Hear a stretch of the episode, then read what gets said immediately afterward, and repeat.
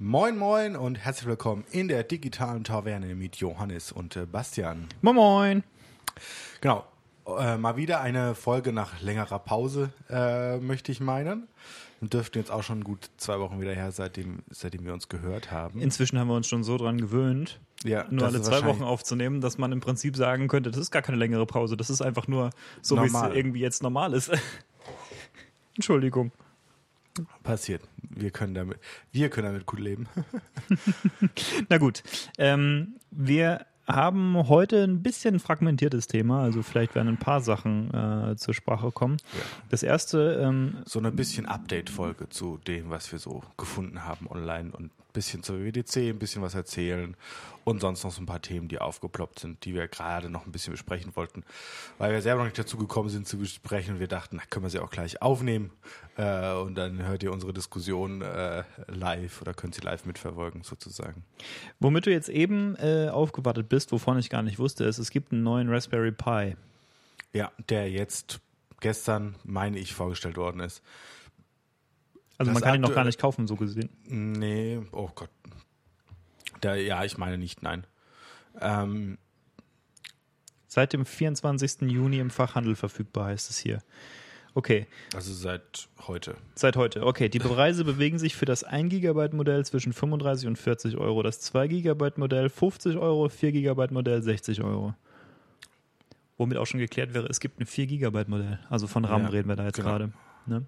Und äh, du musst dabei auch noch bedenken, also die Preise, die du da jetzt siehst, ist wirklich nur der, also ohne irgendwas, also ohne Netzteil, ohne alles, ohne Case, sonst irgendwas. Also nur ohne irgendwas. 40. Da sollte man vielleicht dazu sagen, was so ein Ding überhaupt ist. Also das Also, handelt ja. sich um kleine äh, Computer. Also eigentlich sind ja sind vollwertige Computer. Sie haben keine Ja. aktiven Kühler drauf. Äh, es, sie sind überhaupt eigentlich so das Minimalste, was du so äh, kriegen kannst an einem Computer, der schon vollständig ist. Ähm, wird immer so bezeichnet als so der Bastelcomputer, weil ähm, es ist im Prinzip eine Platine, die man so bequem in eine Hand nehmen kann. Also so Handteller groß sind die Dinger. Ähm, wie gesagt, keine Lüfter drauf, also keine sich bewegenden Teile. Mm. Die hatten, ich glaube, am Anfang war das so, dass man die, dass man eine SD-Karte Ja. drin hatte nur. Äh, und von der hat die dann gebootet. Genau. Da hat das Ding dann gebootet. Festplatten anschließen. Ähm, aber so der Ursprung dessen, warum die überhaupt entwickelt worden sind, ist praktisch um Kindern, ähm, also einerseits Kindern eben Zugang zu Programmierung zu geben, auf einer sehr einfachen Ebene, mit sehr einfacher Hardware, die dann aber auch sehr viel Macht hat, wenn man sie richtig einsetzt. Und nicht eben nicht nur Kinder verwenden oder so, haben das verwendet, um programmieren zu lernen, sondern eben auch enthusiastische Bastler, ähm, die mit dem Raspberry Pi äh, allerlei Dinge anstellen. Mittlerweile gibt's nicht nur den ersten, also den Ur-Pi sozusagen, sondern es gibt auch einen Pi Zero, der ist noch, noch viel kleiner, das ist praktisch so eine Kreditkarte groß. Ähm, dann gibt's verschiedene Modelle bis zum Model 3B jetzt praktisch und was jetzt vom, also die werden weiterhin verkauft und äh, jetzt das aktuellste das 4A. Ähm, und die sind eigentlich immer über die Generation besser hin geworden. Also immer mehr Power äh, haben die bekommen. Also man kann da sehr, sehr viele Sachen mit realisieren. Einerseits Plex-Server, was vielleicht für dich mal ein Anwendungsfall wäre. Ähm, also sozusagen Media Powerhouse. Ähm, oder auch ganz einfache Dinge, wie jetzt zum Beispiel, äh, wer, wenn jemandem das Klima ins Land was sagt, die haben eine Schließanlage, die sie über diesen Ras über einen Raspberry Pi laufen lassen, der die verwaltet und die ganzen Anfragen managt und diese Schließanlage managt zu den richtigen RFID-Tokens, mit denen sie dann rein und rausgehen können. Es gibt mega viele so nice Bastler-Anwendungen, Ja. die man dafür, ähm, die man damit umsetzen kann. Zum Beispiel, ähm, das, es war bis eben geheim, aber ich habe, äh, ich habe den Plan, irgendwann äh, mal einen ähm, Pinball-Automaten zu bauen. Also so richtig mit irgendwie äh, Buttons, die klackern und Sachen, die sich bewegen und äh, irgendwie leuchtenden äh, LEDs und Displays und, und, und Zeug. Und ähm, du brauchst irgendwas, was die Sachen steuert. Und klar kannst du sagen, für so einen Pinball-Automaten ist ein Raspberry Pi vielleicht Overkill. Ich meine, wir haben eben äh, ein paar von den Hardware-Specs so vorgelesen. Also dieser neue, der hat irgendwie äh, 1,5 Gigahertz Vierkerner Cortex CPU und, und bis zu 4 Gigabyte RAM und USB 3 und was auch immer. Also ein Haufen, äh, ein Haufen, ein Haufen Holz eigentlich. Also Hardware von denen, äh, Hardware von der man vor 20 Jahren geträumt hat, äh, ist jetzt irgendwie verbaut in so einem 50 Euro Handteller großen Ding ohne Lüfter. Das ist schon ziemlich krass. Mhm. Aber für sowas kannst du es halt benutzen. Ne? Also du kannst äh, es benutzen, um irgendwie so LEDs zu steuern oder wie du sagst, ein Schließsystem. Oder was auch eine interessante Idee ist, ist, es gibt ja äh, Bastler, die so ähm, ferngesteuerte äh, Autos oder Flugzeuge oder sowas oder Helikopter ähm, verwenden. Und da könnte man so sowas im Prinzip auch einbauen und damit irgendwie Regeltechnik implementieren. Wie gesagt, auch dafür ist es vielleicht Overkill. Man, es gibt ja so kleinere, so Mikrocontroller, die noch weniger kosten. Ähm, aber äh, ja, das sind, es wäre ein bequemer Weg, das zu machen, weil diese Raspberries haben halt äh, Software mit einem ganz guten Support. Also da läuft ein richtiges äh, Linux-Ding drauf, also so ein Raspberry heißt es. Raspberry, ja, das ist eine Debian-Geschmacksrichtung. Ja, aber also man kann da auch ganz andere Betriebssysteme draufspielen oder gar keins zum Beispiel. Wenn man das jetzt möchte, kann man sich was eigenes drauf bauen. Äh, man muss halt nur dann die Zeit investieren wollen, das zu maintainen sozusagen. Ja, also gar keins würde ich zum Beispiel nicht empfehlen.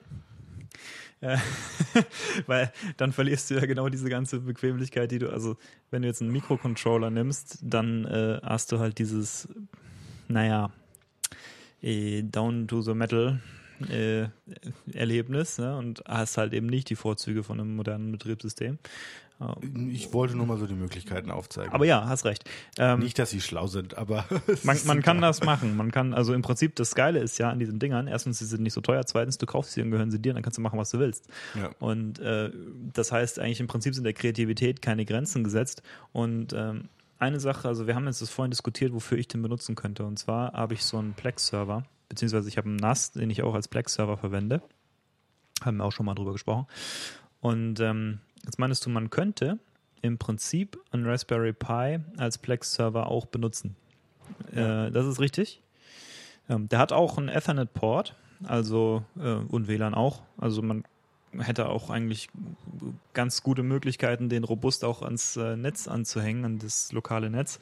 Ich hatte tatsächlich schon mal eine Zeit lang ein Problem damit, dass ich, dass ich eine Hardware verwendet hatte für den NAS, der nur eine 100 äh, Mbit Netzwerkkarte hatte. Das war einigermaßen ätzend, weil dann halt alles dau lange dauert, darauf zu kopieren. Und im lokalen Netz hätte, ich es dann schon lieber gerne, wenn das irgendwie eine Gigabit-Anbindung ist. Ähm, also das, das wäre alles kein Problem mehr. Hat eine Netzanbindung. Mm, man müsste Netzteil extra kaufen, klar, ne, weil du musst ihn ja irgendwie im Betrieb haben. Und es wäre vielleicht auch besser, man kauft dann ein Gehäuse äh, und hat nicht die rohe Platine irgendwie rum, irgendwo rumfahren. Weil, ja, außer du willst es halt vielleicht noch kühlen. Ja, wo ist das nötig? Also ich meine, ist doch gerade mhm. die Idee davon, dass du es nicht kühlen musst. Ja. Also ja, aber wenn du es halt einen Dauerbetrieb hast, je nachdem, wo du es hast und wo du es einbaust, mhm. ist es halt schlauer. Also, was es zum Beispiel auch gibt, sind so, also hm, ist auch schon wieder Overkill.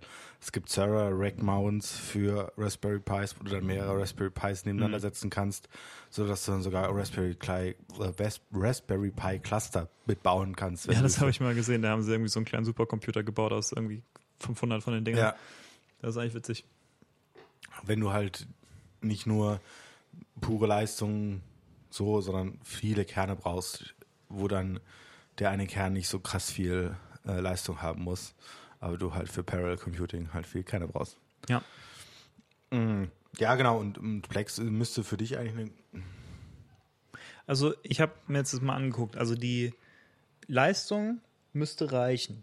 Also, so rein vom, äh, ja, von, vom CPU, äh, von der CPU her, sollte das eigentlich kein Problem sein, auch wenn man jetzt da irgendwie mit 4K-Sachen anfängt. Ich habe keine 4K-Medien, also das höchste, was ich habe, sind irgendwie Blu-rays 1080p. Ja, gut, das ist wow. auch jetzt erst mit dem kannst du, ähm, also wenn du jetzt Output haben möchtest, mhm. weil die haben ja früher auch HDMI gehabt oder haben sie jetzt auch jetzt.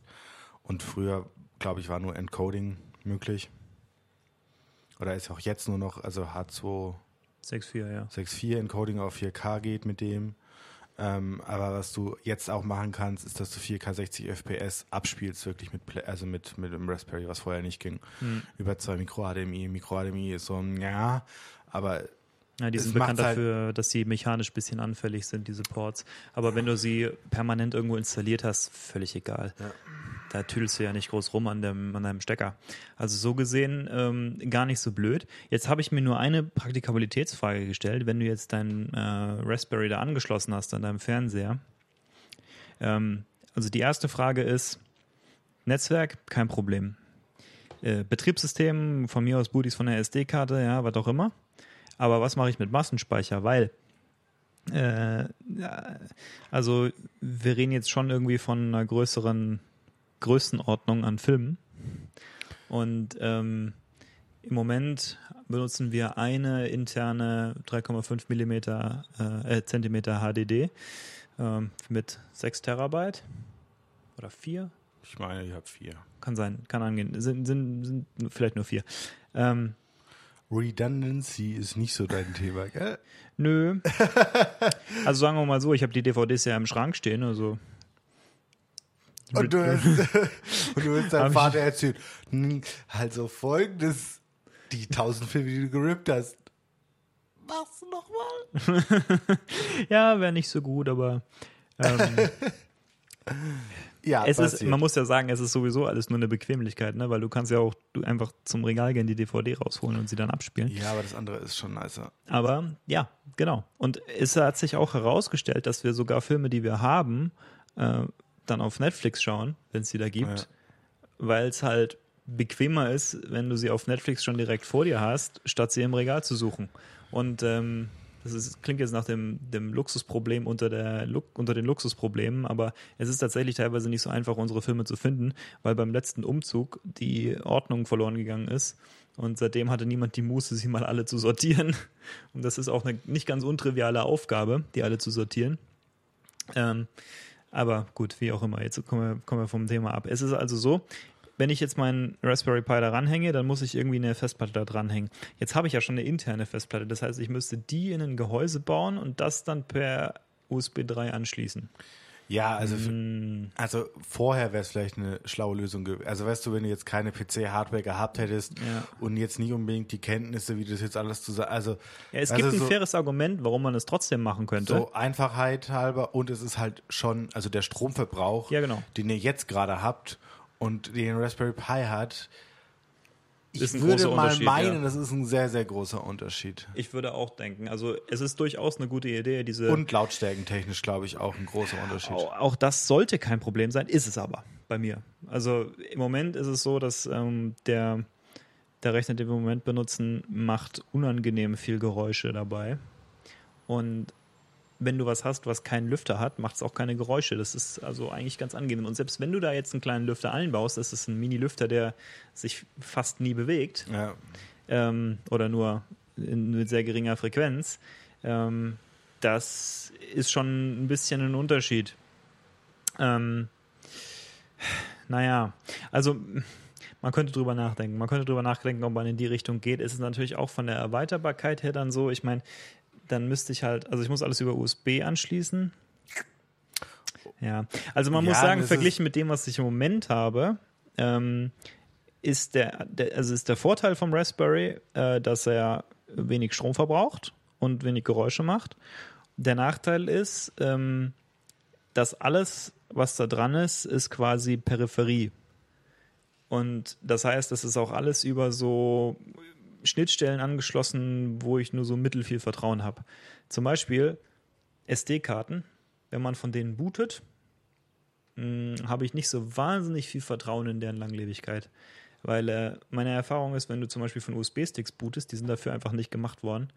Ähm, die sind halt innerhalb von kürzester Zeit, fährst du dir an die Wand, die, sind, die geben Ja, den Geist weil auf. du ja mit einem normalen System auch andere Anforderungen hast, als wenn du jetzt ein Raspberry. Das ist ja viel leichtgewichtiger als Betriebssystem.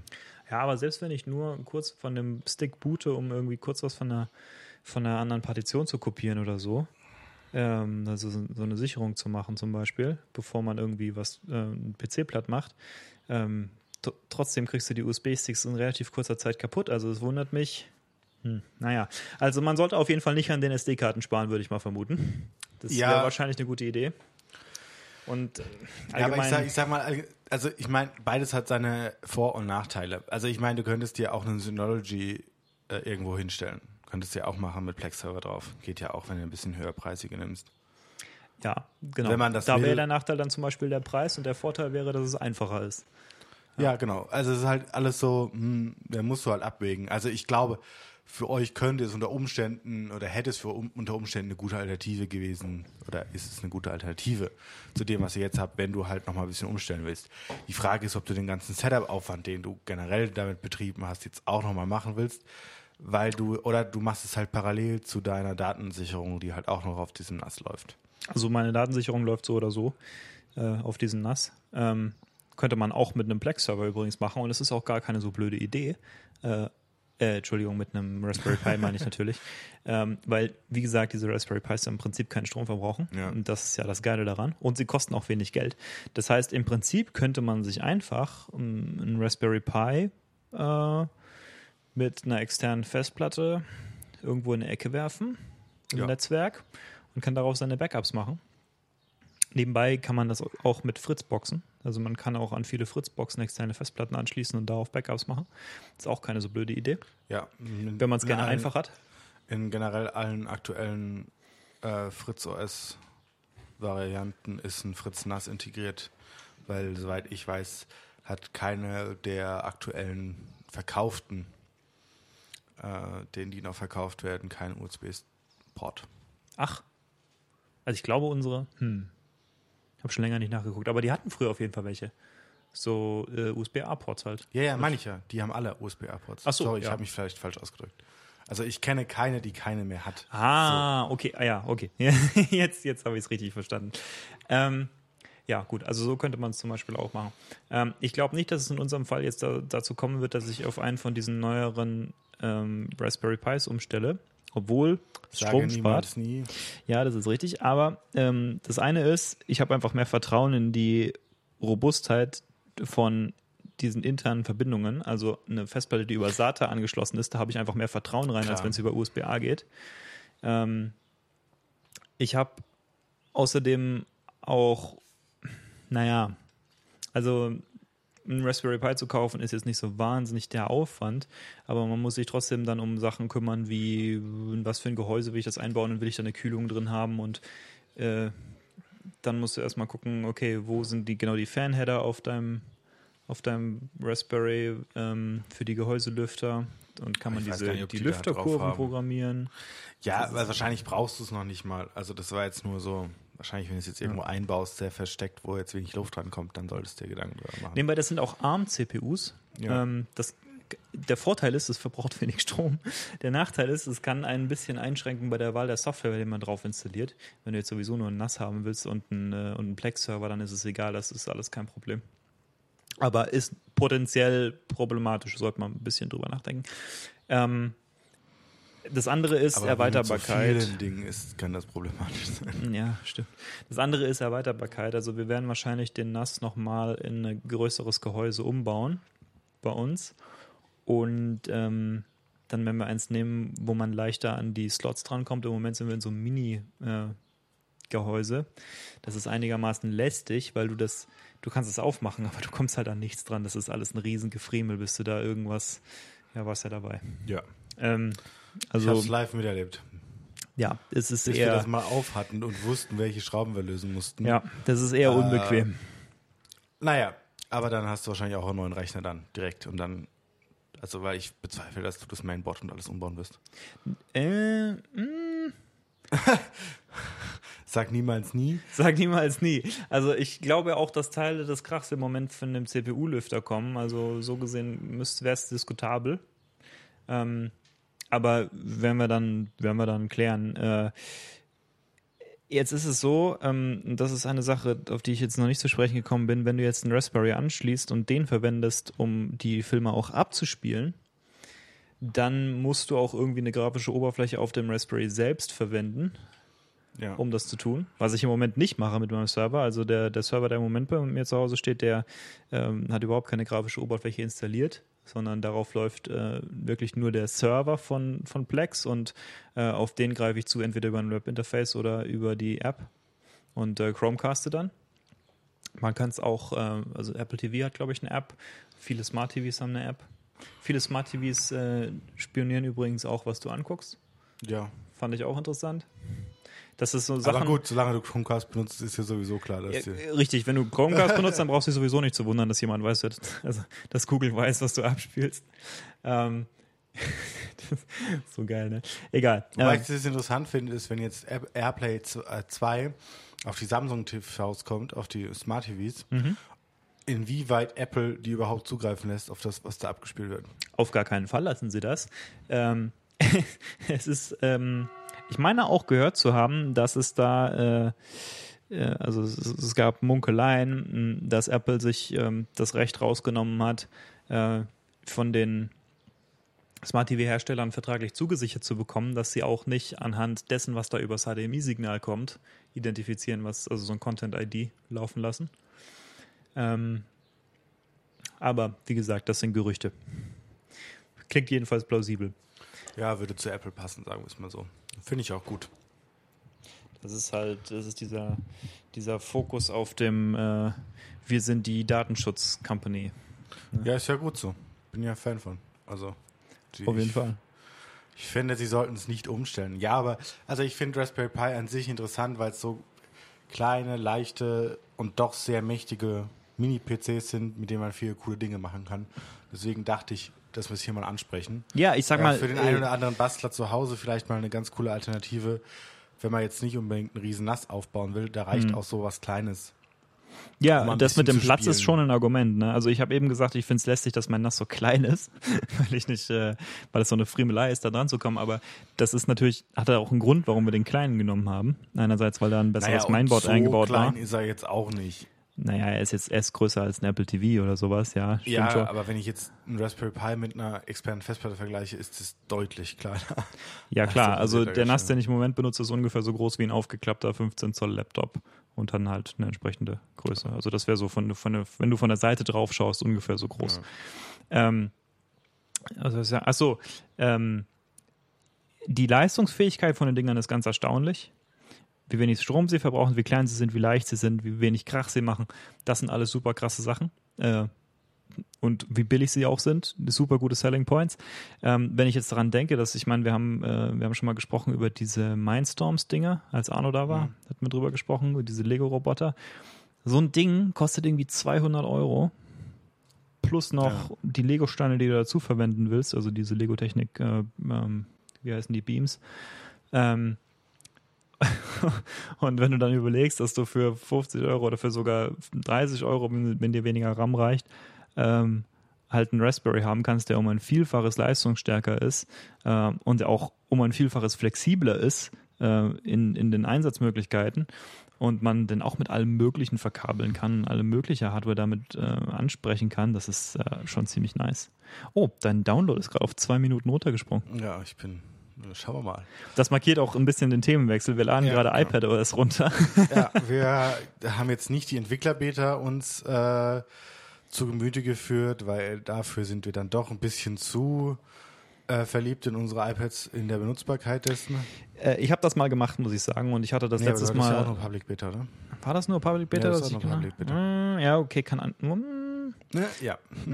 Ich bin mir nicht sicher. Es kann, könnte sein. Ich können habe auf jeden Fall in Erwägung gezogen, die Entwicklerbeta zu nehmen bei Ja. iOS 12, weil die bei iOS 12 ja ähm, Drei, der 11 meinst du? 11 meinte ich ja. Da hattest Ähm, du sie auch. Genau, bei 11, bei 11 hatte ich auf jeden Fall eine Beta, bei 12 hatte ich glaube ich gar keine Beta. Stimmt, hast recht. Ähm, weil es einfach so einen, so einen krassen Unterschied gemacht hat an, äh, an Features. Mein Download steht gerade auf 16 Stunden verbleibend. bei 7 sind es zwei Minuten, aber ich glaube, wenn deine zwei Minuten abgelaufen sind, dann wird es bei mir auch unterspringen. Äh, iPad OS 13 übrigens, die Ja. Versionsnummer. Ich hätte gedacht, dass sie auf 1 runtergehen, aber ist Ja, nicht so. nee, also ich meine, was sie ja eigentlich damit gemacht haben, ist, dass sie eigentlich nur ein iOS-Derivat für iPad jetzt gemacht haben. Ja, okay, aber tvOS ist auch nur ein Derivat von iOS und trotzdem hat es eine eigene Versionsnummer. Ja, aber ich glaube, sie wollen die Leute nicht noch weiter verwirren, wenn sie jetzt praktisch von iOS 12 auf plötzlich iPad OS 1 gehen. Also ich hätte mir Also auch vorstellen können. Meine, sondern sie wollen halt so, Ja. alles gut, Leute, ihr schafft das. Ehrlich gesagt muss man sagen, dass diese Versionsnummern sowieso ein bisschen, weil ich meine, was wirst, wirst du dann irgendwann iOS 26 haben? iOS 27 das wird doch irgendwann albern. Man kann ja auch argumentieren, dass iOS 13 eigentlich auch schon albern ist. Ich meine, so 1, 2, 3, 4, 5, das ist ja noch irgendwie, ne? ja, gut, unter, unter macOS, also gut, ich meine, was sie ja jetzt gemacht haben, ist, sie sprechen ja auch eigentlich nur noch von iPadOS. Ja. Bei iOS 13, okay, ja, gut, da machen sie es noch, aber iPadOS, da sagen sie nichts, iPadOS 13. ja. Und bei macOS sagst du auch nicht macOS 10. Punkt, 15 was, ist das 15 was es aktuell. jetzt ist, äh, sondern du sagst macOS oder macOS Catalina. So, und Ja. da gehen sie halt auf diese Namenssparte. Ähm, aber intern ist ja viel immer das Gleiche. Ich hatte gehofft, dass sie auf eine sinnvollere oder aus meiner Sicht sinnvollere äh, Namensgebung umsteigen. Entweder sowas wie bei macOS, ja, Catalina, okay, na gut. Hat den Nachteil, dass man sich nicht so gut merken kann, in welcher Reihenfolge oder in welchem Jahr die Ja. kamen. Äh, was ich bevorzugen würde, wäre iPadOS 2019. Nächstes Jahr ist dann iPadOS 2020. Dann weißt du, in welchem Jahr es ist. Es ist, ein, klar, es ist eindeutig, was es für eine Version ist. Naja. Ja, gut. Kann man sich jetzt drüber streiten, ob jetzt 13 oder 2020 oder 2020 jetzt so. Also ja, ich, ich verstehe, also das Dilemma, in das sie sich reinbegeben, ist halt, dass es irgendwann schlimm wird. Wobei ich jetzt aber auch sagen muss, ich finde jetzt, Android, also mit Android, was jetzt Google macht, das ist jetzt Lollipop, dann KitKat und was, was sind wir jetzt, Q? Äh, ich glaube, das hier ist einfach nur Q. Also was machen sie, wenn sie jetzt am Ende angekommen sind? Fangen sie wieder von vorne an? Also Ähm, was ist ihr Goal? Also ist, sagen wir mal so, irgend, irgendein Nerd wird die Antwort wissen, ich aber nicht. ich weiß es nicht. Ich weiß nicht, was die vorhaben. Mehr als 26 haben sie nicht geplant, kann ich mir. Also, warte mal, 26 ist ja schon ein deutsches Alphabet, ne? Da sind schon Umlaute mit drin. Okay, nagel mich darauf nicht fest. Aber sowas in der Größenordnung ist es, ne? So ja, also wahnsinnig ich meine, viele sie ja noch ein bisschen nach hinten raus, also vielleicht ist dann schon äh, Fuchs hier fertig und dann ist sowieso. Ja, okay, das Thema stimmt. mehr. Mit, mit, mit Future machen sie dann hoffentlich auch. Jetzt ist wieder auf 28 Minuten hoch. Ah, verdammte mal, ob wir das heute überlastete noch hinkriegen. Server. Ich glaube nicht, dass das noch was wird. Ähm, wenn, gut, vielleicht fangen sie ja mit Future dann auch direkt von Anfang an an, äh, so wie bei Chrome, überhaupt keine Versionsnummern sichtbar zu haben. Dann äh, löst sich das Problem von alleine. Das ist quasi wie wenn man das Problem wegdefiniert. Ja, finde ich ja auch okay. Jedenfalls, Ich glaube nur, dass es jetzt bei so Produkt Produktivitätsdingern wie jetzt macOS oder so, dass es wichtig ist, also jetzt nicht bei unbedingt bei iOS, weil ich glaube, da gibt es keinen Menschen, der jetzt dann unbedingt sagt, ja, ich bleibe auf der alten iOS-Version, auch wenn ich es produktiv einsetze, äh, weil es stabiler läuft. Das macht, w- wird mir keiner einfallen, der es tut. ist auch äh, nicht so richtig rational. Ja, bei macOS ist das definitiv der Fall, dass es viele Ja. machen, aber auch auf Grundlage dessen, dass halt viele sehr wichtige Software äh, wie Personalverwaltung und so auf macOS-Servern haben. Auch aus anderen Gründen, und zwar technischen Gründen. Ja. Wenn du jetzt überlegst, iOS kommt einem immer so wahnsinnig irgendwie, ja, nicht direkt primitiv, aber so eingeschränkt. Weißt du, so, du hast nur die Erlaubnis, dies und das zu tun. Ne? Und der Grund äh, oder ein Vorteil, den das hat, dass es so ist, ist, ähm, dass du bei einem Versionswechsel als Apple äh, besser im Griff hast, ähm, die Apps nicht, also die, die alten APIs nicht kaputt zu machen. Also die alten Schnittstellen nicht kaputt zu machen, die verwendet werden von älteren, noch nicht abgedateten Apps, äh, sodass die Wahrscheinlichkeit, dass dir irgendwas grundlegend kaputt geht, äh, bei einem Upgrade ähm, wesentlich geringer ist. Klar, natürlich musst du trotzdem als Entwickler dann auch noch Updates machen und nicht zuletzt auch deswegen, weil du ja die neuen Features dann unterstützen willst. Ja. Aber äh, dadurch, dass alles irgendwie so geleckt ist, weißt du, so nichts, also bei iOS fummelt ja kein Programm irgendwo bei dir im System rum. Ja. Geht gar nicht. Also außer das ist ein Jailbreak. Ja, Äh, was ja auch sehr selten ist mittlerweile. Ja, das hat im Prinzip niemand. Also in erster Näherung gibt's das nicht. Ähm, und bei macOS ist das halt total anders. Also es gibt halt eine ganze Menge macOS-Tools, die irgendwie Dinge tun, wo ich sagen würde, das ist schon ein relativer, relativ hackiger Eingriff in äh, Systemfunktionalität. Ja. Oh ja, ich habe übrigens das MacBook meiner Schwester platt gemacht, weil sie sich irgendein Virus eingefangen hat. Oh, herzlichen Glückwunsch. Das habe ich noch nicht gehabt. Und ich war, weil sie halt irgendwelche Programme installiert hat, Ah. um halt PDFs zu komprimieren. Hä? vorher fragen. Aber warum? Wahrscheinlich, weil sie ihre Bachelor-Thesis hochladen musste und die zu groß war. Ja, okay. Es ist tatsächlich ja so. Ich habe dann gesagt, wie viele Daten hast du drauf? Hat sich herausgestellt, es waren auf dem 500 Gigabyte MacBook nur 9,5 Gigabyte Daten drauf, Oh, wow. weil sie die alten Daten von dem alten MacBook einfach nicht übertragen hat, weil wer braucht die denn? Die sind ja auf der Festplatte. Naja, also sagen wir Ich, mal äh, so, in dem Fall äh, gut gemacht, Gut gemacht. weil Also hat er dann 16 haben wir schon wenig Arbeit beim Backup. Genau. Ich habe dann einfach rübergezogen und dann einmal Fresh Install, Ja. schön Festplatte platt machen per System. Nebenbei hat, mein, mein Vater hat sich gerade erst Malware auf sein Android-Handy eingefangen. Es ist mir auch nicht so richtig klar, wie das passiert. Ja, aber Side Note, das wollte ich nur mal kurz, äh, ist mir Ja. gerade eingefallen, dass Okay. ich dir noch nicht erzählt hatte. sind wir direkt, sind wir direkt mal so ein bisschen vom Pfad abgewandert. Ja. Aber Äh, da sieht man schon wieder, bei iPad wird es echt schwer, dir Malware einzufangen. Ja, also äh, es, ja, das, das gehört schon ein bisschen was dazu. Oder ist vor allem Pech. Ne? Also irgendwie eine Sicherheitslücke ähm, und dann ja, und dann eben ein bisschen Pech. Ja, Mhm. und, und bei macOS merkst du ja, dass sie dem auch wieder entgegenwirken, indem sie jetzt immer mehr anfangen, den äh, Mac App Store sehr prominent hervorzuheben und auch immer mehr diese Entwickler-Gating einzuführen über, also auch über online geladene Programme, dass dann kommt, hä, hä, den Entwicklern kennen wir nicht, willst du es wirklich öffnen, das Programm? Ja. Findest du das echt gute Idee, das zu öffnen? Und die Voreinstellung ist auch, dass es überhaupt nicht macht. Ja. Du musst es extra äh, umstellen. Diese Gatekeeper nennt sich das Feature. Ja, Ähm, beziehungsweise du musst auch, wenn du selbst wenn du es eingestellt hast, dass er dich lässt, öffnet Mhm. er die nicht sofort, sondern sagt auch, wenn du normal drauf drückst, Mach's nicht. mach's Ja. nicht, sondern du musst dann selber per Doppelklick draufgehen und sagen, öffne es und dann musst du nochmal bestätigen, dass du es öffnen kannst. Ja, beziehungsweise es gibt den Trick, ähm, man kann äh, die man kann die Binary rechts klicken und dann auf Open drücken. Ja, genau, so äh, das, ich das das auch. umgeht das dann. Genau. Ähm, das ist so der, der Power-User-Move, der daran vorbeiführt. Ähm, man muss jedenfalls sagen, dass diese Art von Einschränkung und diese Art von irgendwie so Sachen klinisch reinhalten und so, ähm, dass das eben schon ein, ein, echter Sicherheitsvorteil ist. Und wenn ich jetzt überlege, es gab zum Beispiel ja diese Diskussion mit äh, Windows 10S, ne? Erinnerst Ja. du dich daran?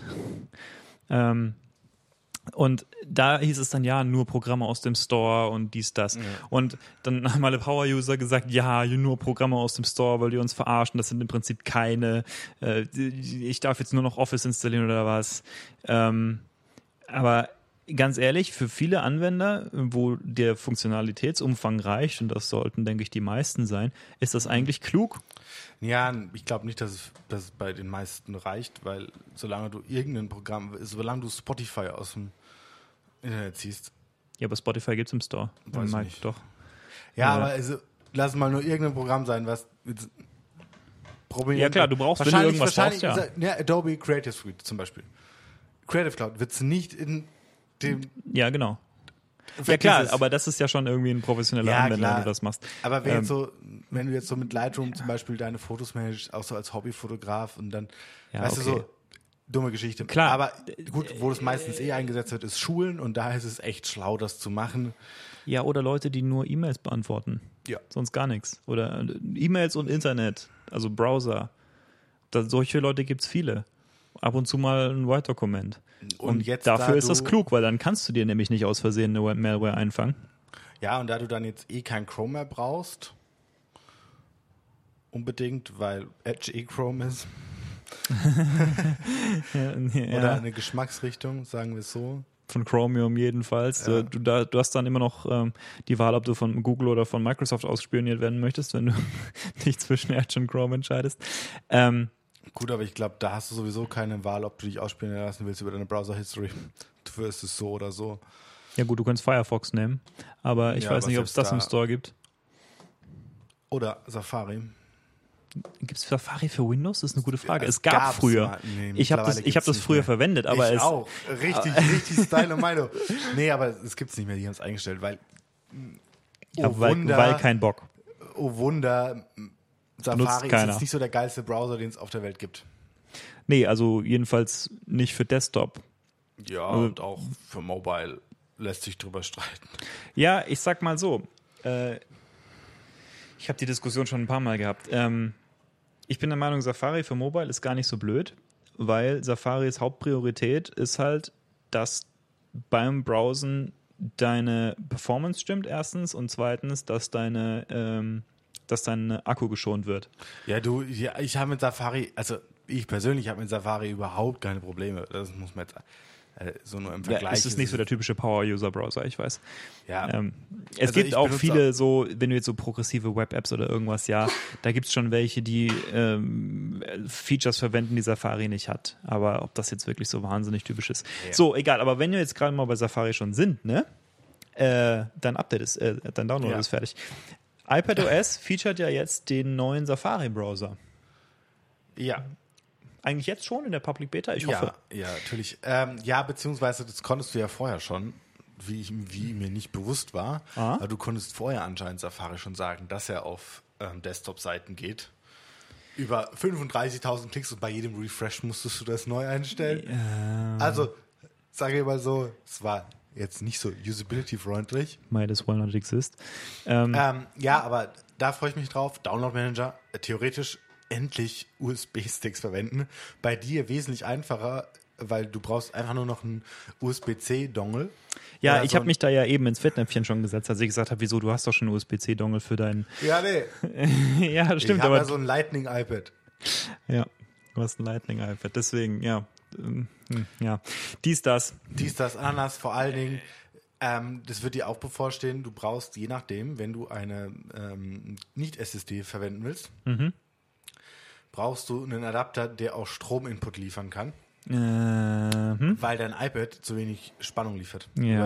Über. Also über Lightning geht es auf keinen Fall. Da brauchst du eine, das Kamera-Toolkit, damit du ja, Externe halt, Stromquelle anschließen externe kannst. Ja. Stromquelle, dass es halt läuft. Äh, und wenn du die externe Stromquelle abziehst, ist auch noch ein Niente mit der Festplatte mehr. Hm. Ähm, ja, gut, ist verständlich. Liegt halt an der Hardware. Aber USB-Sticks sollten eigentlich kein Ja, Problem sein. USB-Sticks gehen. Ähm, jetzt ist es ja so, mh, ich schließe wahrscheinlich, also ganz ehrlich, ich bin gerade am überlegen, wann ich zuletzt eine externe Festplatte eigentlich irgendwo angeschlossen habe.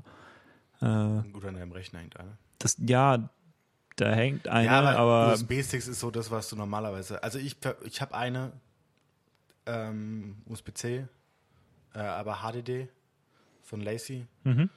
Die ist mein treuer Begleiter auf allen meinen Reisen. die hat auch so diese, diese Stoßdämpfer-Case-Dinger. Die nicen Teile, die Die sind cool, ja. Ähm, die habe ich aber vor drei Jahren gekauft oder so. Die begleitet mich halt dauerhaft und da ist es halt jetzt so. Aber ich habe ja ein MacBook, so ist es nicht. Ja. Aber oh, mein ich fänd's Download ist auch fertig. Ich, äh, mal so für, für zwischendrin ist es vielleicht mal ganz nett, äh, wenn es dann funktioniert oder nicht funktioniert. Ähm, aber da bin ich sowieso mal gespannt, wie das, wie das alles wird. Also da freue ich mich echt drauf. Vor allen Dingen, man kann dann zwei ähm, äh, Dry, also nicht, ähm, äh, oh, wie heißt jetzt Data, oh, wie heißt die App? Nagel mich nicht fest. Dateien äh, Instanzen nebeneinander öffnen und kannst dann per Drag and Drop die die auch gescheit rüberziehen und musst nicht dann so fünfmal Ja. rumklicken. Klingt ganz offensichtlich, dass das so sein müsste. War es aber ja bis vor kurzem nicht. Also ich bin ehrlich gesagt gut, äh, guter Dinge, dass ich, äh, äh, äh, dass die iPadOS ähm, 13-Geschichte jetzt dann langsam rumkommt, weil da schon einige Sachen dabei sind, wo man echt sagen muss, ist eigentlich äh, warte ich seit Jahren darauf, irgendwie diese Features zu verwenden und ähm, habe auch tatsächlich Bock darauf. Also die neuen Multitasking-Sachen auch zum Beispiel. Ne? Ähm, ich benutze es nicht ständig, aber schon ab und zu und vielleicht würde ich es mehr benutzen, wenn es äh, irgendwie ein bisschen mächtiger wäre. Externe Festplatten, wie gesagt, für mich nicht so das Thema, aber vor allem, ich habe ja ein NAS, wie wir eben schon erörtert Ja. haben. Und auf diesem NAS habe ich auch einen SMB-Share, weil, warum nicht? Und ähm, Ah, Das heißt- auch, gell? Genau, den kannst du jetzt auch mounten, allerdings noch nicht in der äh, letzten ähm, äh, Entwickler-Beta-Version. Aber in den ähm, kommenden Betas wirst du ihn mounten Es können. wird gehen in naher Zukunft. Ähm, und dann brauche ich sowieso keine externe Festplatte, dann verschiebe ich es einfach über mein NAS. Über das lokale Netz.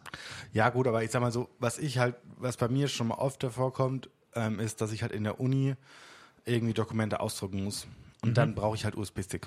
Das ist tatsächlich ganz nice bei uns an der Uni, weil wir haben so ein Webinterface, wo du es einfach hochlädst. Schön. Ja, toll. Scheiß Privatschule. Entschuldigung. Nee, aber es, gibt, ich, es geht auch fände mit, fänd ich, fänd ich super nice, so, äh, wenn das gehen würde bei uns, aber mm, Ja. schön wäre es gewesen. Und deswegen, das ist, glaube ich, der mitunter der einzigste Einsatz, wo ich USB-Sticks verwende.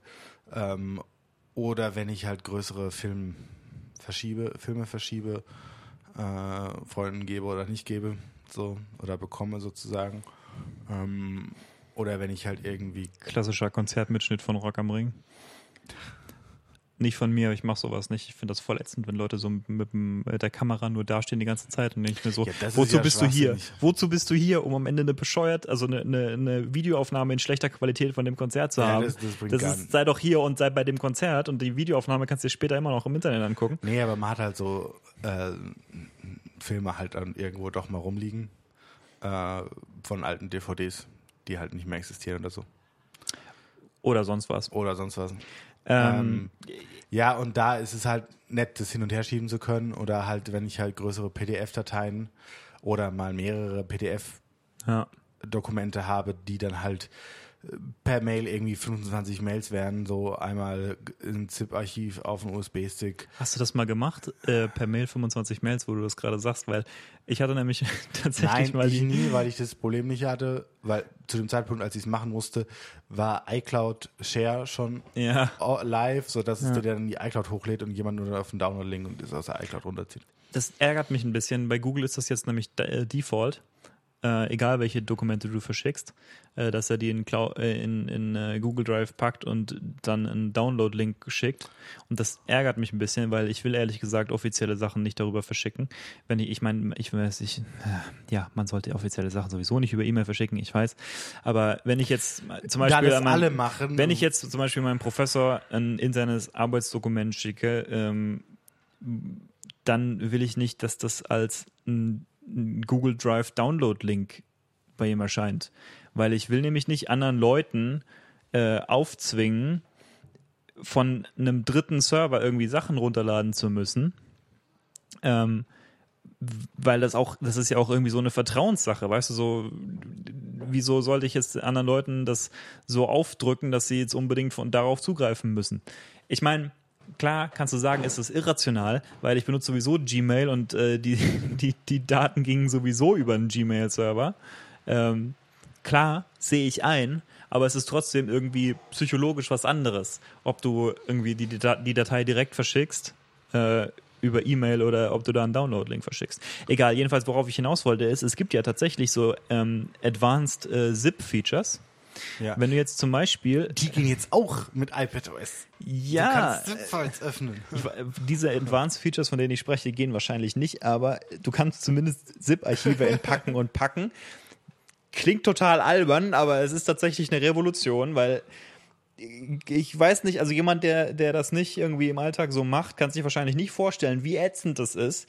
Einfach nur, meinetwegen, ja, weißt du, irgendwie, ich habe irgendwie Informatikvorlesung und dann habe ich irgendeine Aufgabe äh, zu, zu machen, irgendein Aufgabenblatt zu machen und dann sind, ist halt äh, an das Aufgabenblatt irgendwie ein, ein ZIP-Archiv angehängt mit Daten und irgendwie Skripten, die ich äh, verwenden muss.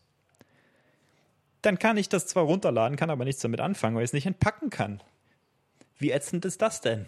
Ja, und das ist jetzt, ich meine, dieser spezielle Fall ist jetzt vielleicht nicht so häufig, aber dass Leute ein ZIP-Archiv entpacken müssten, ist, denke ich, schon eine totale 0815-Anwendung. Dass Leute Sachen per ZIP äh, in, in ZIP-Archiven verschicken, genauso.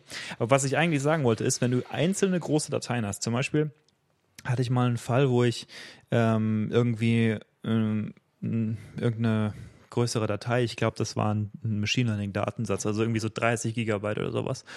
Und ich wollte die speichern auf eine alte Festplatte, die ich aus komplizierten Gründen äh, FAT formatiert hatte. Und FAT unterstützt nur bis zu 2 Gigabyte große Dateien. Das heißt, du Außer kannst sie darauf nicht einzeln kopieren. geschrieben. Egal wie, du kannst die nicht einfach da Nein. drauf kopieren. Du kannst, wenn du sie downloadest und der die Dateigröße langsam aufbaut, ist mir auch, ich erzähle gleich, dann geht es auch über 2 Gigabyte. Du kannst da nicht mehr zurückkopieren, Du kannst es von der Festplatte runterziehen, aber du kriegst es nicht mehr drauf. Ich halte das für äußerst gefährlich, das zu machen, weil du auf jeden Fall außerhalb von dem gehst, was dein Dateisystem unterstützt. Also selbst wenn du es irgendwie hinkriegst. Ja, iTunes hat das aber gemacht. Ja, okay, aber was die für Tricks pullen, das ist sowieso wieder eine andere Sache.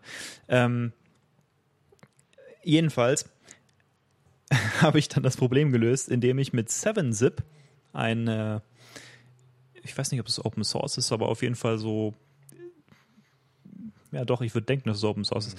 Ähm, das ist ein, eine ZIP-Software, die größeren Funktionsumfang hat, als äh, man sie jetzt so spontan für möglich hält, weil ZIP irgendwie verschiedene Sachen tun kann, von die man eigentlich nicht für möglich halten würde, wenn man so unbedarfter Nutzer ist. Äh, zum Beispiel kann man eine einzelne Datei auf beliebig viele ZIP-Archive kleinerer Größe verteilen. Das heißt, du kannst mit 7-Zip einfach eine 30 Gigabyte Datei nehmen und kannst die in 15 2 Gigabyte Archive verteilen. Und dann hast du da 15 2 Gigabyte große ZIP-Archive. Wenn du ein einzelnes davon entpackst, hast du da nur einen Haufen Müll. Aber du kannst hinterher, wenn du das dann auf einem anderen, auf einem anderen Computer wieder runterziehst von der Festplatte, kannst du es wieder mit 7-Zip zusammensetzen lassen. Geil. Schön. obskure, obskure Power-User-Features, ne? Ja, ich will jetzt auch noch mal ein bisschen einen Schritt weitergehen, generell zu iOS oder generell im gesamten Thematik ist äh, Sign in with Apple. Sign-in, ja, genau. Äh, weil da gibt es ganz interessante Neuerungen, wie ich finde, die sie jetzt äh, vorgestellt hat. Also die dann so nach und nach hinten raus klar geworden sind, was es heißt, äh, dass sie es jetzt anbieten, weil App-Entwickler werden dazu gezwungen, per Apple Policies, dass wenn sie ähm, Login with Facebook und Google anbieten, müssen sie Sign-in with Apple anbieten. Sonst wird ihre App nicht mehr zugelassen. Das äh, klingt erstmal drakonisch, Ja, ist aber für Konsumenten was richtig Gutes. genau. Es ist halt wieder klassisch Apple, sie ziehen halt durch. Ja, So, äh, man muss auch sagen, Rücksicht auf Verluste. ich weiß nicht, ob ich das im Podcast mal gesagt habe, aber es ist, äh, es ist ein bekanntes Ding, dass äh, Apples Prioritäten sind Nummer eins Apple, Nummer zwei Apples Kunden, Nummer drei Entwickler.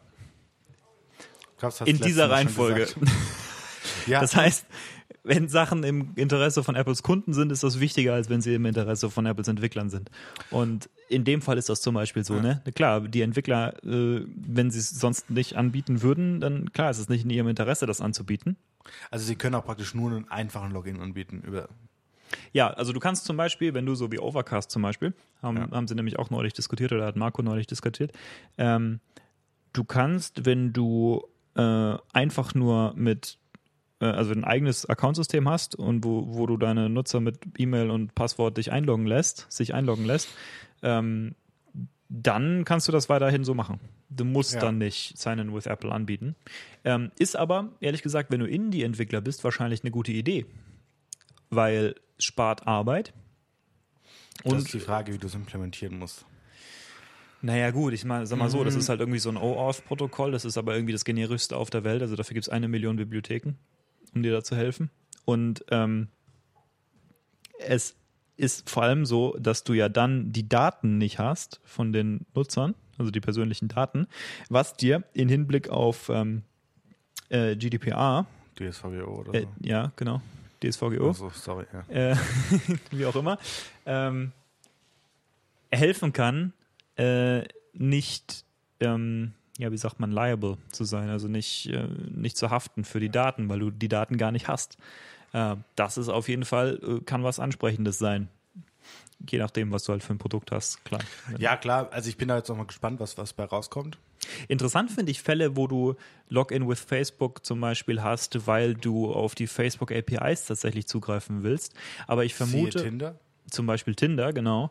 Aber ich bin mir Wobei nicht Tinder sicher, ist ja. ich bin mir nicht sicher, ob das dann nicht noch einen Schritt weiter geht, ob du dich dann tatsächlich mit deinen Facebook-Credentials bei Facebook einloggen musst extra, um das Ja. zu tun. Oder wie das technisch abläuft, ob das, was, ob, das was ob das technisch was anderes ist, als wenn du ähm, als wenn du einfach nur so ein OAuth-Ding hast. Ich vermute nämlich schon. Weil du musst dich ja bei deren API dann authentifizieren als Drittentwickler. Und das ist was anderes, als wenn du dir einfach nur irgendwie einen Auth-Token über, ähm, äh, über OAuth holst. Also ich vermute, es ist technisch was anderes. Deswegen vermute ich auch, Aber das würde dich dann nicht sein, zwingen. sagen wir- Also in mit Tinder ja, besser wär's. Aber äh, es ist, denke ich, schon so, dass Tinder zum Beispiel im Speziellen wahrscheinlich nicht gezwungen wäre, Sign-in with Apple anzubieten, weil es überhaupt keinen Sinn macht. Beziehungsweise vielleicht, hm, wie gesagt, es kommt ja darauf an, wenn Sie Login with Facebook haben und das dann getrennt ist von diesem, von, von dem API-Zugriff, dann müssten Sie es vielleicht trotzdem haben.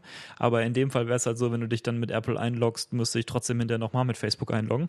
Ne? Weil sie müssen ja auf die Facebook API zugreifen. Ja, was du meinst, dass du es momentan machen kannst, ist, dass du dich auch nur mit deiner Handynummer einloggst, der dann auf Facebook zugreift. Unabhängig von Okay. deinem Account. Also sie benutzen Facebook dann als, also ist ganz, ganz weird. Du Okay. brauchst aber deinen Facebook-Account nicht äh, hinterlegen. I, I don't know how that work. Ja, ich äh, bin da ein bisschen skeptisch. Äh, also es klingt für mich so, als hätten sie irgendwie irgendeinen schmutzigen Deal hinter den Hinterkulissen abgeschlossen. Klar. Ähm, Ist ja auch völlig egal.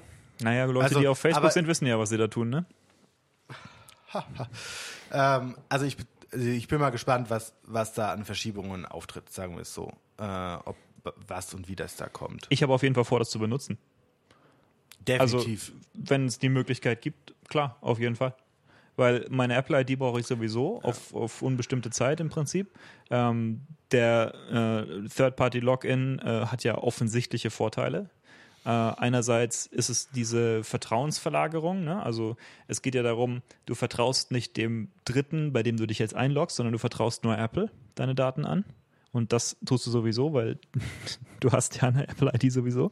Ähm, und ich vertraue Apple auch, äh, das erstens technisch kompetent umzusetzen und zweitens darauf zu achten, äh, dass dabei unnötiges Tracking unterbunden wird. Ähm, und außerdem ist es natürlich einfach ein Convenience-Vorteil. Ne? Weil auf deinem iPad zum Beispiel bist du sowieso schon in deiner Apple-ID eingeloggt. Das heißt, Sign-in with Apple sollte wahrscheinlich, ja gut, Face-ID vielleicht kurz Oder Touch-ID. oder Touch-ID. Wobei das auch eine diskutable Frage ist. Weil du bist im Prinzip ja authentifiziert an deinem Gerät selbst. Aber sie identifizieren sich ja trotzdem. Also selbst wenn du jetzt zum Beispiel Apple Pay oder so hast und du bist Ja. schon eingeloggt und du drückst dann drauf, ent- identifiziert dich trotzdem. ja, okay, da ist es halt. Dass so falls Akute. jemand äh, du deinem Handy gegeben hast, der, der müsste jetzt Apple Pay aktivieren, dass er es halt nicht kann. Ja, stimmt. So Safety Reasons und so. Ja, ja, stimmt. Ist ein faires Argument. Tatsächlich habe ich das Gefühl, dass Face ID so ein bisschen langsam ist. Das sollte ja jetzt schneller werden. Ja, witzigerweise, ne? iPadOS. Äh, ja, Face ID ist jetzt nicht das schnellste, aber es ist immer noch convenient als äh, in vielen Punkten. auf jeden Fall. Also Face ID ist eigentlich ganz cool. Es fühlt, ist Ach auch so, so ein ja. bisschen dieses so Und- und Magic. weiter- es und- passiert einfach im Hintergrund. Und weitergehend noch zu dem äh, ähm, zu Signing with Apple in den Design Guidelines, die jetzt nicht bindend sind, ähm, schlagen sie vor, dass Sign-in with Apple das oberste ist. Ja, Also sie müssen, äh, die Entwickler müssen es nicht machen, aber sie können es. es Hm. ist vielleicht kein so schlechte, ist gar keine so schlechte Idee. Weil, wie gesagt, es ist ja im Interesse von deinen Kunden und möglicherweise, wenn du Entwickler bist, ist es auch in deinem Interesse. Und sonst weißt du es ja selber besser und dann machst du halt, äh, was weiß ich, Google nach oben oder was weiß ich.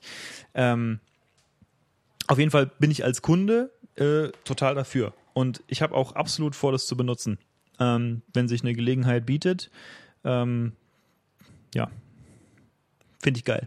Finde ich absolut gut. Äh, Johannes iPad ist gerade fertig geworden. Johannes iPadOS Installation hat also doch keine sechs Stunden gedauert. Was war deine erste Schätzung? Fünf, drei Stunden? Fünf Stunden? Drei Stunden. Ja. Oh, ja, wir, wir, wir werden das äh, später äh, näher begutachten, glaube ich, noch in einer nächtlichen Session. Sag doch mal. Ähm,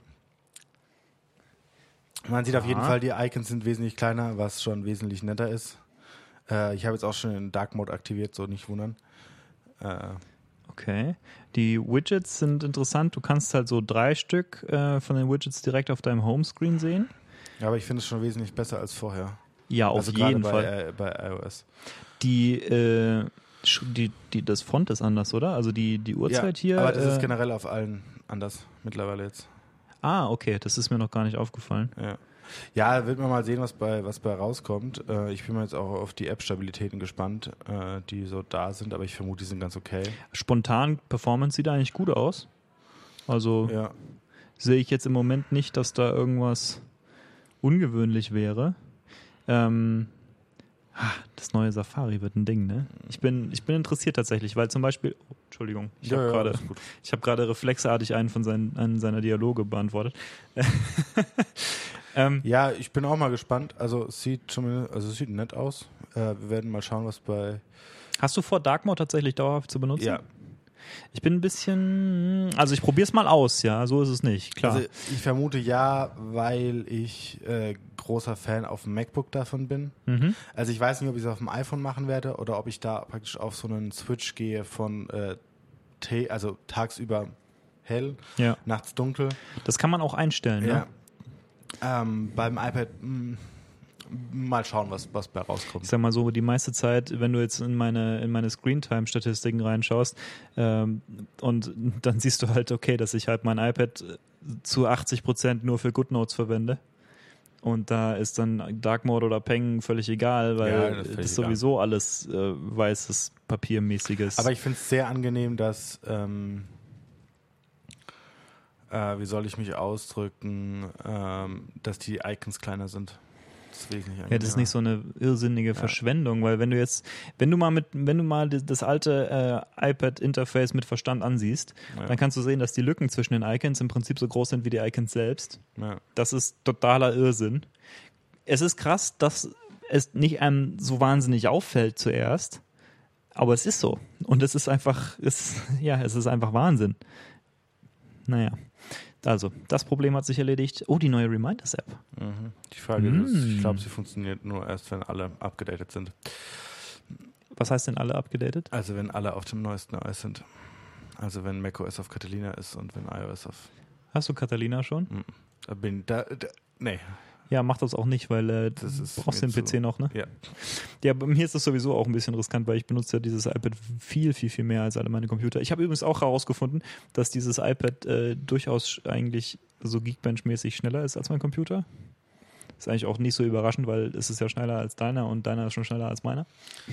Ja. Also, Wir, wir sind gespannt, was bei rauskommt, sagen wir es so. Ich freue mich jetzt, dass ich iOS 13 habe. ja, ich glaube, ich bin jetzt auch noch eine Weile da mit der Spielerei beschäftigt. Ja. Von dem her, die Frage ist, was wir noch besprechen wollen. Oder hast du noch irgendwas zu, zu macOS? Äh, ja, eine Sache, und zwar User Space Drivers. Ähm, es ist in der, in der Keynote, glaube ich, nicht erwähnt worden, aber es, ein, es ist wohl ein Grund, weshalb diese ähm, Dateien, äh, dieses Update von Dateien auf äh, iOS so möglich war, ähm, ist, dass die Treiber für den Zugriff auf die externen Dateisysteme nicht im Kernel Space laufen. Also es ist so, dass das ist jetzt so eine ganz äh, Low-Level Betriebssystem-Giegerei, aber ähm, es gibt zwar, also es gibt verschiedene Adressräume im RAM und äh, du es gibt einen Raum, der ist für den Kernel reserviert und dann gibt es einen, der ist für den User reserviert, der User Space. Und dazwischen zu wechseln, ne, indem man nämlich einen sogenannten Interrupt einf- äh, ausführt, das ist äh, äh, auf, also, also auf Hardware-Ebene muss tatsächlich was passieren, damit du wechseln kannst zwischen den beiden. Und das ist auch ein Sicherheitsmechanismus. Und durch diesen Sicherheitsmechanismus ist es eben langsamer hin und her zu wechseln. Und dadurch ist es halt so, dass du sehr äh, ähm, Low-Level äh, Anwendungen, die irgendwie mit dem Betriebssystem interagieren, wie zum Beispiel Treiber, eigentlich in erster Linie Treiber, ähm, hast du normalerweise im Kernel Space. Das heißt, es sind quasi Kernel-Erweiterungen.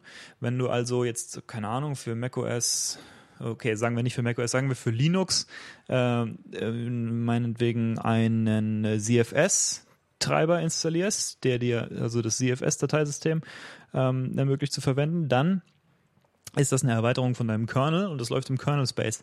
Das ist aus Performancegründen so.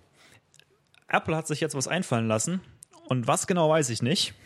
Aber irgendwas haben sie sich einfallen lassen, um dieses Problem der, also um dieses Performance-Problem irgendwie zu überwinden. Entweder das oder es ist einfach langsamer und es interessiert heute nicht mehr, weil, weil es insgesamt eigentlich schnell genug ist. Ähm, und deswegen laufen jetzt diese Dateisystemtreiber zum Beispiel im User Space und äh, auf macOS sind sie jetzt auch so weit gegangen, ähm, alle Kernel Space Treiber zu äh, deprecaten. Also es wird ab, ne also ab der nächsten Version, also der nach Catalina, wird es keine äh, Treiber mehr geben, die nicht User Space Driver sind. Und das ist auf jeden Fall gut für dich als ähm, Konsument, weil das bedeutet, naja, der Kernel hat allen möglichen Zugriff auf allen möglichen Kram und alle möglichen Privilegien. Und diese Privilegien können jetzt äh, diesen Treibern nicht mehr zuteil werden. Und dadurch bist du natürlich geschützt. Weil sie zumindest nicht so wahnsinnig tief in deinem System rumrühren können. Äh, wenn, ja. Weil du musst ihnen ja leider Ja, finde ich, Vertrauen, schon mal- ne? finde ich schon mal sehr nice. ja, Ne? und das ist auch der Grund, äh, wie gesagt, äh, warum die äh, Files-App oder das ist die technische Basis, auf der die Files-App jetzt Zugriff bekommen hat auf externe Laufwerke. Das bedeutet nämlich, wenn jetzt irgendeine Schwäche, irgendeine Sicherheitslücke oder irgendwas in diesem Treiber ist, in diesem Dateisystemtreiber, dann kann der zumindest nicht im Kernel Space irgendwie im RAM rumwühlen. Das ist schon mal gut. Das ist auf jeden Fall richtig gut. Ja, Da freue ich mich und ich freue mich jetzt auf äh, iPad OS. ja, ja ich glaube, ich, äh, ich, ich, Ich, muss ich auch gehe gleich mal spielen, ja. Ich gehe auch gleich mal Von spielen. dem her sagen wir ciao, ciao und viel Spaß beim Spielen. Ciao, ciao.